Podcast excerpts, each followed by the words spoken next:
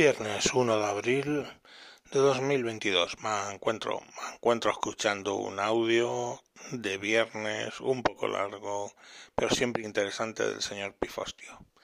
Venga, os dejo con él. Es sobre el tema de la guerra de Ucrania, claro.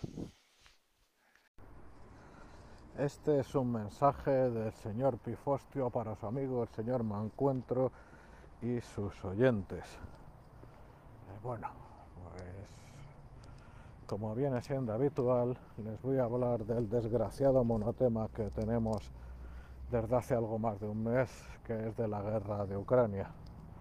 Para empezar, un amigo del señor Mancuentro que se llama Javier, pues vio un vídeo que yo he recomendado de Vice News que se llama, es de hace, no sé, unos pocos días, que se llama The Ukraine War, The Southern Front o cosa, o cosa por el estilo, algo así, y que la verdad es un vídeo que se ve cero casquería, porque hasta tiene la decencia de pixelar cada vez que aparece un cadáver, por ejemplo, pero es absolutamente imprescindible. No es, no es bonito, ¿eh? ya se lo adelanto. Van a ver ustedes a madres llorando, van a ustedes ver cómo un forense se derrumba de todas las cosas que ha tenido que ver, van a ustedes a ver el desastre, la destrucción y demás. Ah, pero es muy importante porque cuando vemos vídeos pop cantando el Bayraktar de los cojones, cuando vemos, um, ¿cómo se llama esto? Tweets inanes y absurdos diciendo, hoy el campeonato de lanzamiento de torre de T-72 lo ha ganado este señor, 80 metros. Sin pensar una y otra vez que tanto eso como incluso siempre fotografías de, un vehículo de transporte de infantería un Bromenaya Machina Piajota, un MB3 eh, abierto como una lata de sardinas, ahí no iban sardinas, ahí iban personas. Y entonces, más allá de que haya hijos de Putin, agresores y una nación agredida, aquí también lo que hay son chavales que o deciden morir por defender su país o se les manda a morir por una paga de mierda o engañados o cualquier cosa. Y hay ahora mismo ya decenas de familias, decenas de miles de familias que lloran a chavales de entre 18 y 30 años, más las víctimas civiles. Eso es lo que debe importar. Más allá, no recuerdo, y espero no ser reiterativo en este sentido, pero como no recuerdo, me voy a arriesgar a repetirme. Si algo ha caído en este mes, son mitos. Verán, eh, que les habla ha tenido una relación básicamente toda su vida consciente, todos sus recuerdos, pues una parte de ellos desde siempre ha estado relacionada con temas militares. Familia, interés personal. Internet para mí desde el año 93 que entré 92 si cuento Gofer, o 91 incluso, pero 93 estaba con las primeras webs, era poder acceder a contenidos militares que los que no accedía con las revistas de papel. Y ahí suma y sigue y hasta hoy. Un amigo mío tiene el foro eh, más antiguo sobre temas de defensa en español por tierramariaire.com. En fin, Dicho todo eso, los que llevamos mucho tiempo, cuando digo mucho, pues habrán visto que es mucho, en esto teníamos quien más y quien menos ideas claras sobre las capacidades rusas. Sabíamos que tras el año 90-91, la disolución de la Unión Soviética y antes de ello la profundísima decadencia militar, perdón, económica, bueno, pues que habían pasado la década final del siglo XX un estado de tumulto importante y además de esa década final del siglo XX eh, que este comienzo tampoco había sido bonito, que se recuperaban, pero que por ejemplo la guerra de 2008 en Georgia habían demostrado un rendimiento muy por debajo de lo que se esperaba de ellos, con muchos incidentes de fuego fratricida, de derribo de aviones propios, de tiro contra tropas propias. Y entonces así las cosas, eh, bueno, pues se, em, se embarcaron en un ambicioso programa de reformas de reducción del ejército, de profesionalización parcial, de modernización de los sistemas, mientras vendían productos de su industria militar a todo el que se lo quisiera comprar. La industria militar soviética, ex-soviética, parecía haberse recuperado de la década perdida, de cuánto perdieron tantos ingenieros. Luego resulta que al final los han seguido perdiendo y, lo que les queda es un esqueleto de las OKBs, de las oficinas de diseño eh, de la época soviética, con una mediana de edad de los ingenieros importante. Pero en fin, parecía que había esfuerzos importantes de renovación en los materiales, que habían innovado de maneras muy interesantes con algunos productos que se ponían a la par en otros. Recuerden, sin ir más lejos, esas cosas tan terribles de las armas hipersónicas, que no sé qué, que no sé cuántas, que son un peligro, que ta, ta. El nuevo caza de quinta generación, que no ha volado en esta guerra. El no sé qué, en fin. El programa Radnik para el soldado del futuro, y vas que los pobrecitos soldados rusos van con raciones caducadas, que muchísimos de ellos no han llevado blindaje personal, que eso no se ha comentado mucho. Pero señores, eso habrá significado entre eso y su Medevac, sus sistemas de evacuación médica que han sido una puta broma, que casi nunca han empleado helicópteros para evacuar heridos, que no tenían, parece ser en muchos casos, médicos en primera línea, o sea, paramédicos en primera línea para maximizar la hora de oro, esa hora en la que los heridos no mortales se pueden salvar. Ha sido un despropósito.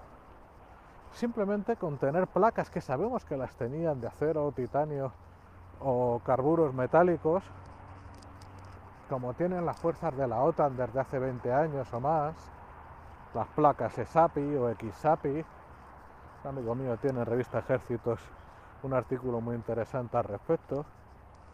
Con buena parte de la, o sea, bueno, con la munición principal de rifle que emplean unos y otros, la para.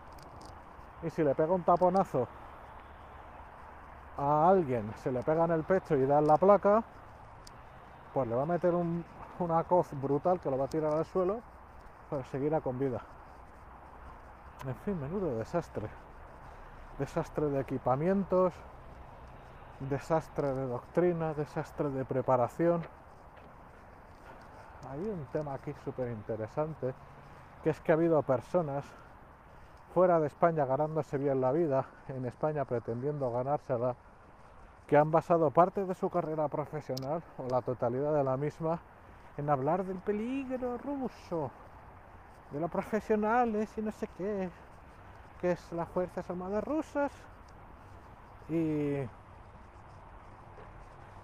eh, lo competitivas que son los sistemas militares rusos. Y cuando pasa un mes y vemos el desastre que vemos, vemos que las cacareadas, eh, los cacareados sistemas de los las VDV, de los paracaidistas rusos, arden como la yesca, que, que no resisten apenas nada, que las bajas son catastróficas, pero catastróficas. Básicamente, háganse una idea, podemos estar hablando de que el equivalente, nuestra BRIPAC, nuestra brigada paracaidista con sus caballeros legionarios y sus unidades, imagínense, pues que ahora mismo hubiera perdido una fuerza equivalente a más de la mitad.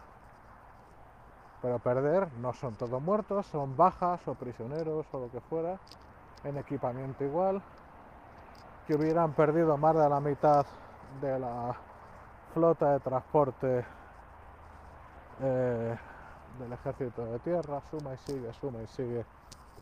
Pues en e- eso es lo que ha pasado, parece ser. Han mandado a chicos a correr unos riesgos completamente excesivos. Ha habido una coordinación absolutamente nula. Habían dicho que no iban a mandar eh, conscriptos solo profesionales y han palmado conscriptos como si no hubiera un mañana. Ya lo saben. Las cacareadas radios digitales rusas, al final, posiblemente más de dos tercios eran ba- Baofeng del puto AliExpress sin encriptar.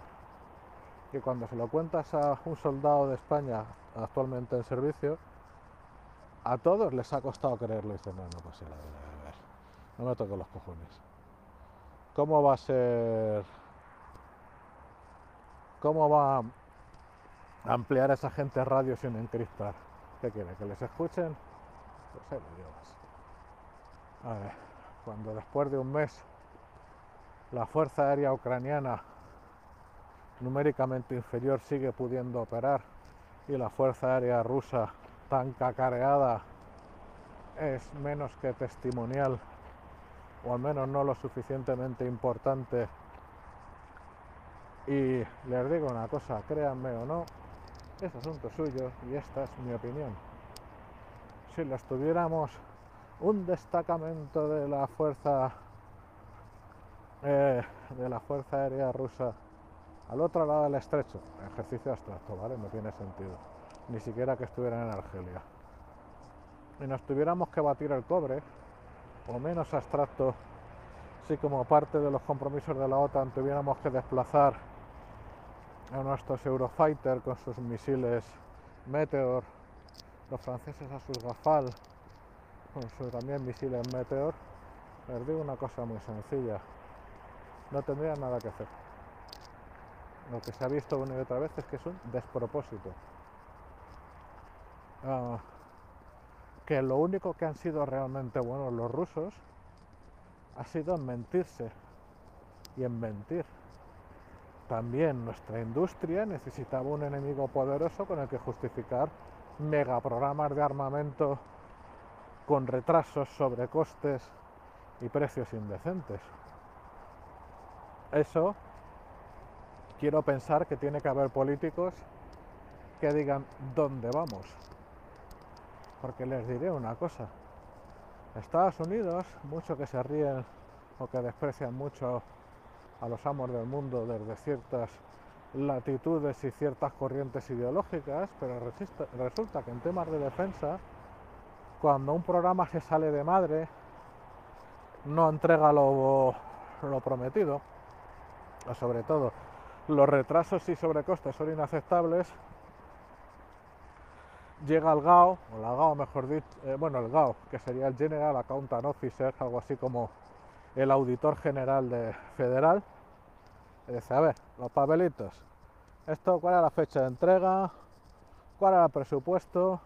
A ver, hijos de puta, ¿cómo me justificáis que el presupuesto se haya ido hasta aquí? Te diré que te vi. Sí, sí, pues sabes lo que te digo. Informe demoledor al Congreso y en el Congreso o el Senado, según toque cada ocasión, o incluso a veces el propio GAO, dicen, a tomar por culo. Antes de seguir perdiendo dinero en esto, ya hemos quemado ese dinero, se corta el proyecto. Así se acabó el afamado helicóptero Comanche, así se acabó con el, el famoso A12 Avenger o Flying Dorito, así se acabó con el Crusader, que iba a ser un- una pieza artillería autopropulsada, porque no porque se, se había pirado. A ver, que no siempre ocurre eso, que ni mucho menos son perfectos, pero ¿sabes lo que nos pasa en Europa y en España? Que llueva nieve, salga el sol. Es rarísimo que un programa, por desastroso que sea, por pérdida de dinero que suponga, por sobrecostes, por retrasos, no llegue hasta su amargo final. Cuando ya sí de por sí. eh, algunos de los últimos productos europeos y de consorcio franco-alemán-español tienen en común todos que son sensiblemente más caros que los de cualquier competencia, pues a partir de ahí todo, todo es beneficio y LOL.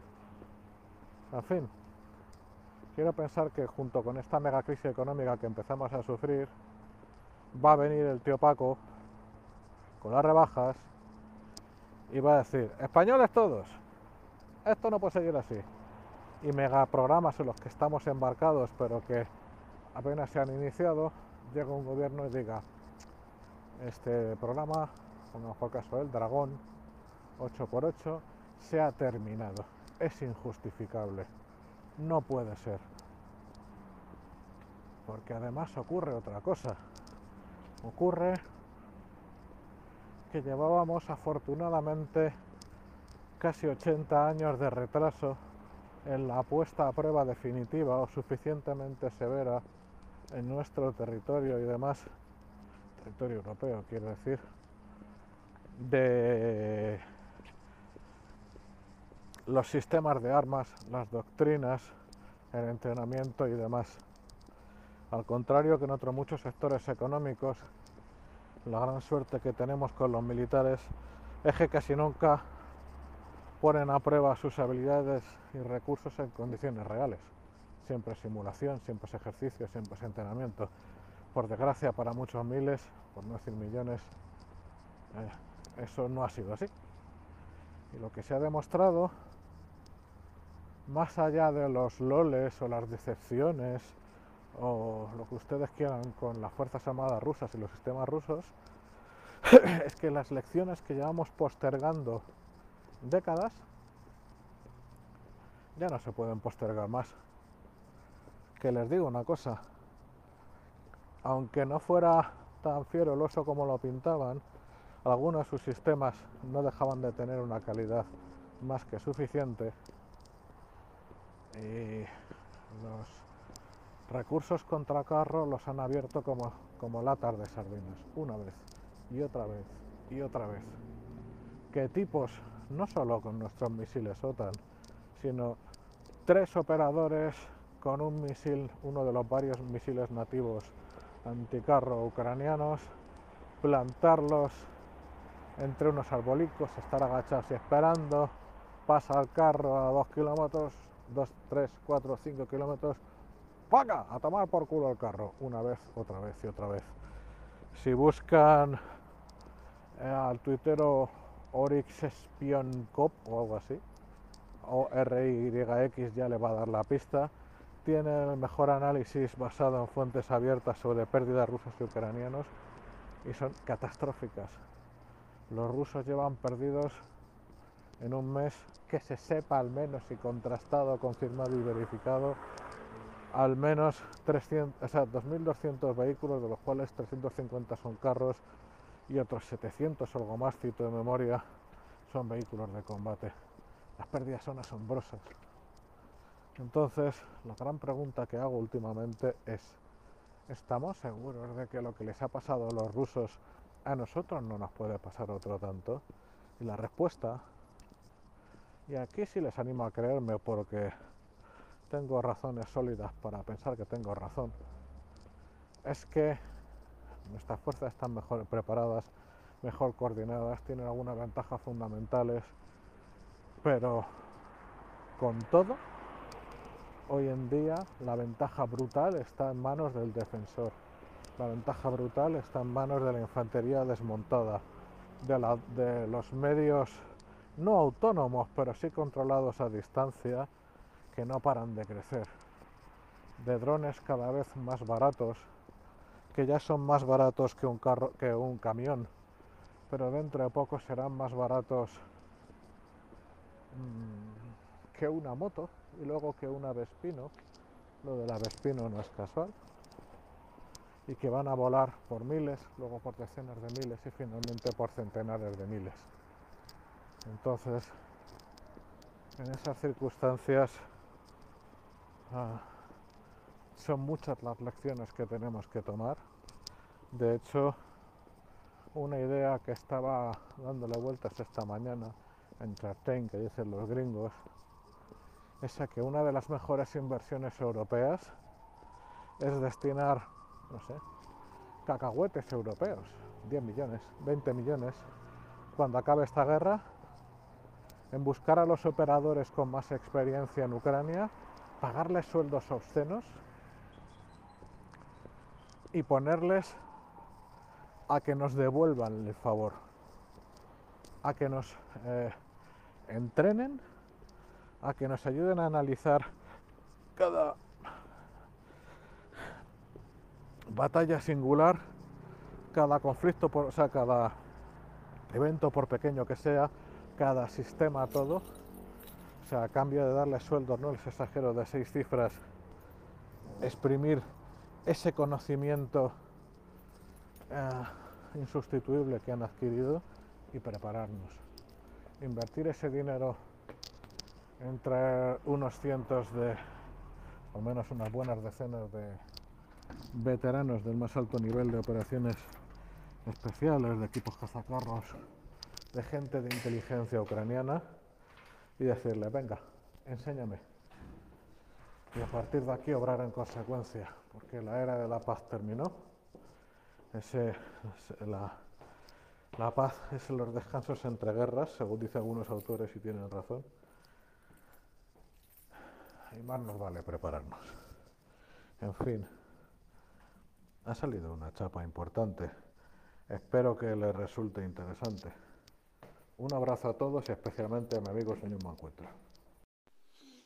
Pues sí, es sorprendente, pero está así el ejército ruso, estamos así los europeos y sí tenemos que aprender mucho de los ucranianos. Venga, un buen fin de semana. Chao, chao.